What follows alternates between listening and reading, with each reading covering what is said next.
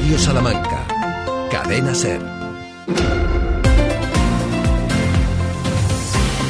Hora 14 Salamanca. Jesús Martín Inés.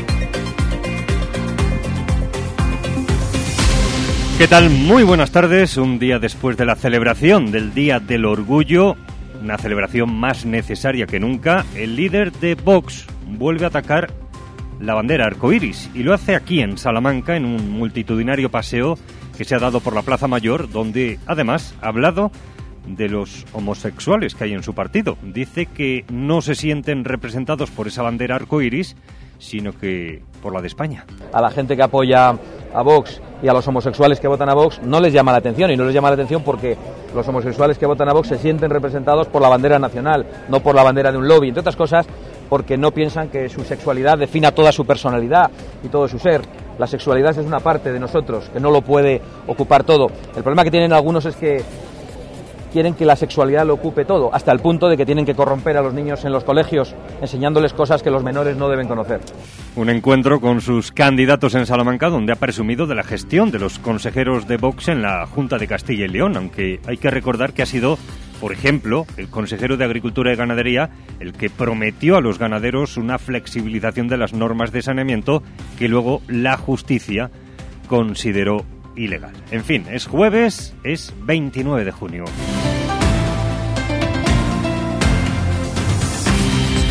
Precisamente poco más de un año con Vox al frente de otra consejería, la de Industria y Empleo, no hay políticas activas de empleo en Castilla y León. Así lo asegura el sindicato Comisiones Obreras que denuncia el desmantelamiento del ECIL y de los planes de empleo.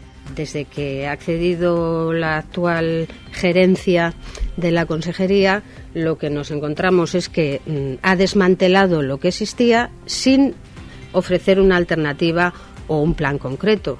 Por lo tanto, son medidas que van, no sabemos en qué dirección, que eh, se deciden de forma unilateral y que además pues esto va en contra de lo que son es el reglamento y la ley del, del servicio público de empleo en la cual se especifica que tiene que haber una participación de los agentes sociales, de los empresarios y de los trabajadores en la definición de las políticas activas de empleo. En el ámbito político, el PSOE salmantino ha presentado a sus candidatos al Congreso y al Senado de cara a ese 23 de julio, dice David Serrada, que en provincias como Salamanca es donde se juega el futuro gobierno de la nación. Es aquí en Salamanca donde los progresistas nos jugamos mucho donde nos estamos jugando mucho, donde yo diría que nos lo estamos jugando todo, porque es provincias como Salamanca donde vamos a poder dar el apoyo para que ese gobierno de progreso pueda seguir y para que ese gobierno de progreso pueda seguir adelante, porque son en estas circunscripciones donde tenemos la capacidad de poder mejorar en circunscripciones como la de Salamanca, donde el Partido Socialista no solo sale a ganar, sino que sale a convencer. Por lo demás, comienza la cuenta atrás para la celebración del cuarto Foro Internacional del Ibérico, al que este año se suma la Universidad de Salamanca. Julia Pérez es la directora del foro. Y a mí este año mm, hay dos cosas que me importan muchísimo. Por un lado, es ese vínculo que hemos hecho con, con, la universidad, que a mí me parecía importantísimo, porque el foro siempre ha tenido un carácter, ha querido tener un carácter mm, de investigación, de ciencia, es decir, eh, juntar la cocina con la ciencia y también con la cultura. Eso será en octubre. Por el momento, el programa Salamanca Plazas y Patios, que comienza ya este fin de semana, lo hace con una antología de la zarzuela interpretada por la Banda Municipal de Música en la Plaza Mayor en homenaje al músico y compositor salmantino Tomás Bretón. Con Ramón Vicente en el control en esta jornada de calor, aunque con ligero descenso de las temperaturas máximas que hoy llegarán a los 30-31 grados en la capital. Son las 2 y casi 20 minutos de la tarde.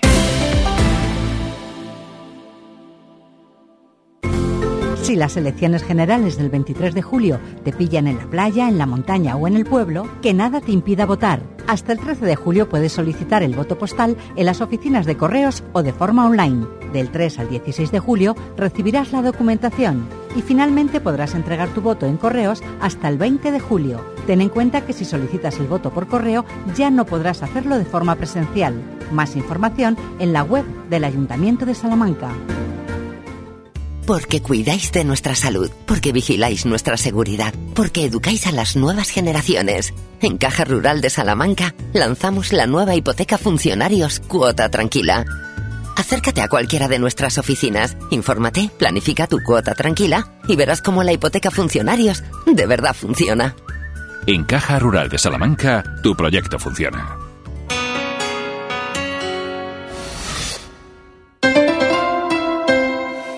Pues llevan poco más de un año al frente de la Consejería de Empleo e Industria y lo cierto es que no hay políticas activas de empleo en estos momentos en Castilla y León. Es la denuncia del sindicato Comisiones Obreras que habla del desmantelamiento del EFIL y de los planes de empleo que siempre se habían consensuado con sindicatos y patronal en nuestra comunidad. Como ejemplo de esta situación, la situación del ECIL en Salamanca, donde tendría que haber, por ejemplo, 81 trabajadores, pero que tiene en estos momentos un 42% de plazas vacantes, lo explica Juan Carlos Hernández. Decimos, bueno, podrán estar poniendo soluciones. Bueno, pues ayer mismo nos entregaron un proyecto de modificación de las relaciones de puestos de trabajo, de esos instrumentos que os decía antes, donde se recogen los puestos que se prevé eh, que existan, y no solo no aumentan los puestos, sino que se reducen en la provincia de Salamanca en 13 puestos. O sea que no ven, parece ser, la necesidad de ocupar los puestos, no ya los que existen, sino eliminar algunos que existían, aunque no tuvieran ocupantes, pero podrían haber llegado a existir en algún momento. Recuerden que 26 programas de empleo y formación se han eliminado desde que Vox llegó a la consejería, una realidad que perjudica especialmente a los colectivos más vulnerables, como señala el secretario provincial del sindicato, José Antonio Gallego. Desmantelamiento, se puede decir que se está produciendo en, el EFIL, en, esta provincia, dejando morir, yo creo que esa es la, palabra, el, centro de formación que era de referencia a nivel estatal y mm, no llevando a cabo multitud de actuaciones en formación y en orientación, sobre todo para los trabajadores y trabajadoras más vulnerables, ¿no? que más lo necesitan, gente que está buscando empleo, gente que está en esa fase de, inserción laboral.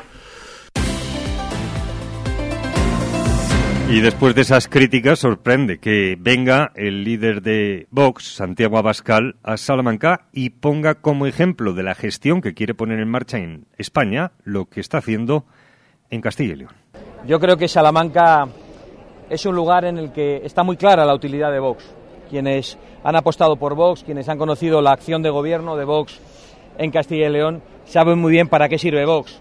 Y se preguntan quién defendería a los agricultores, quién defendería a los ganaderos de las imposiciones de la Agenda 2030 si Vox no estuviese en el gobierno, si no existiesen unas consejerías que están prácticamente en manifestación frente a los burócratas de Bruselas. Decenas de ciudadanos, por cierto, han querido acercarse a ver al líder de Vox en la Plaza Mayor de Salamanca, muchos de ellos sorprendentemente adolescentes. Hablaba, como han escuchado, de los ganaderos, después de las promesas realizadas por la Consejería en torno a la posible flexibilización de las normas de saneamiento, cuando esta es una competencia de Europa. Esto ha sido motivo incluso de crítica por parte de los propios ganaderos, algo que, eso sí, no reconoce el líder de la formación de ultraderecha. Bueno, no sé a qué ganaderos se refiere. Los ganaderos con los que nosotros hablamos se sienten respaldados por un gobierno, el de Castilla y León, que se ha puesto claramente en manifestación frente a Bruselas y frente al Ministerio de Agricultura, que son los que no hacen absolutamente nada para cambiar la legislación. No es razonable que ante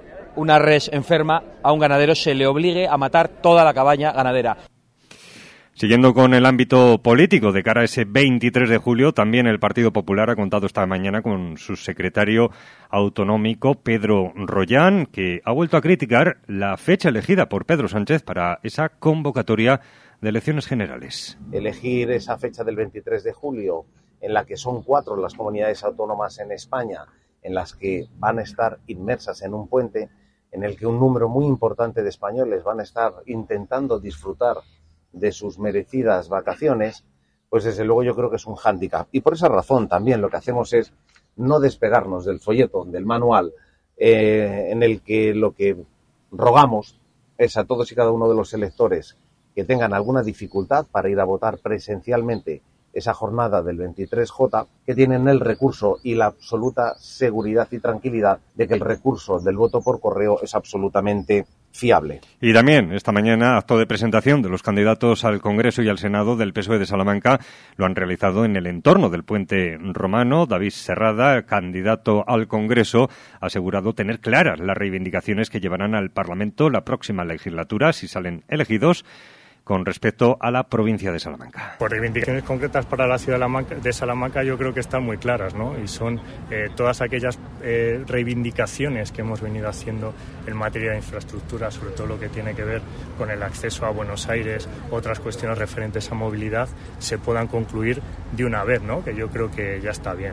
Por otra parte, de que sigamos dando patadas hacia adelante con algunas cuestiones que yo creo que son interesantes, pero más allá de eso, Creo que las instituciones salmantinas, gobernadas por el Partido Popular, deberían ser más responsables y más conscientes de que el Gobierno de España pone a su disposición una ingente cantidad de recursos y creo que eso es lo que tiene que hacer el Partido Popular también.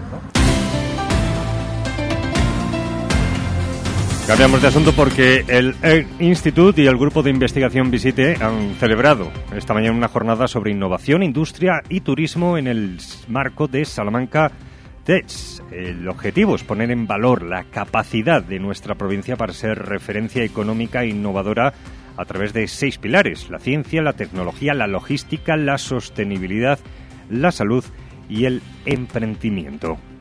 ¿Qué pretendemos? Que haya un debate abierto en el que participe todo el público que, eh, nos acompaña y en el que mostramos, mostremos casos de uso de cómo empresas que están aquí y otras que acaban de llegar y otras que posiblemente vengan eh, van a mejorar todo lo que es el tejido industrial y de servicios y empresarial de, Castilla y León, porque socialmente, bueno, es lo que queremos, crecer en base a empleo de calidad ligado a la tecnología y sobre todo pues muy acompañado de la Universidad de Salamanca, de la Universidad Pontificia, de los centros de formación profesional que tenemos y con el apoyo de las, de las instituciones. Eran las palabras al inicio de esta jornada del director del AIN Institute, Juan Manuel Corchado. 2 y 27.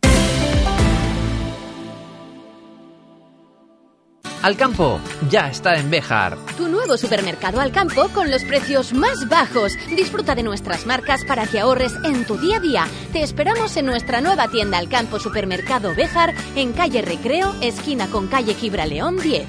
Alcampo, comprometidos con lo bueno, lo sano y lo local. Y como les decía, ya estamos en la cuenta atrás para la celebración el mes de octubre del cuarto Foro Internacional del Jamón, que este año cambia el Palacio de Congresos por el Centro Internacional del Español. Santiago Juanes. En efecto, el Centro Internacional del Español acogerá los días 30 y 31 de octubre el cuarto Foro Internacional del Ibérico, un escenario universitario que tiene su razón en lo que ha dicho el rector, Ricardo Rivero visibiliza todo lo que Salamanca es saber y es sabor. Eh, eh, ese sí es un buen maridaje. El conocimiento, la investigación, la innovación en los centros universitarios, los institutos, los grupos y también el maravilloso trabajo de los hosteleros y restaurantes. Como en anteriores ediciones, el foro contará con una importante constelación de estrellas Michelin. Lo ha recordado el alcalde Carlos García Carballo. Antonio Pérez, del restaurante Atrio de Cáceres, tres estrellas Michelin. Tres. Pitu Roca, de celler de Can Roca de Girona, tres estrellas Michelin. Tres. Julia Pérez Lozano, directora del foro, ha señalado que este contará con publicaciones universitarias, encuentros de cocineros e investigadores, representantes de las denominaciones de origen vinculadas al ibérico y se abrirá la ciudad con acciones al aire libre, incluidos cortadores de jamón y una parrilla, pero también con una importante delegación china. Bueno, esperaremos al mes de octubre para ese foro del Ibérico. Sergio Valdés, ¿qué tal? Muy buenas tardes. ¿Qué tal? Muy buenas tardes. Antes, el 23 de agosto volverá a ser Deportivo Salamanca y el 26 comenzará la temporada para Unionistas, cuya campaña de socios, tal y como nos han explicado hace unos minutos aquí en la SER, se abrirá el próximo martes cuando sea 4 de julio. En Polideportivo les recomendamos la entrevista con Andrea Vilaró y en Hoy por Hoy Salamanca, hablando del mundo LGTBI y esta tarde Asamblea de Socios Extraordinaria del Balomano Ciudad de Salamanca. Gracias, Sergio. Ya saben que la información nacional e internacional continúa aquí en la cadena SER. Feliz tarde de jueves, amigos. Hora 14.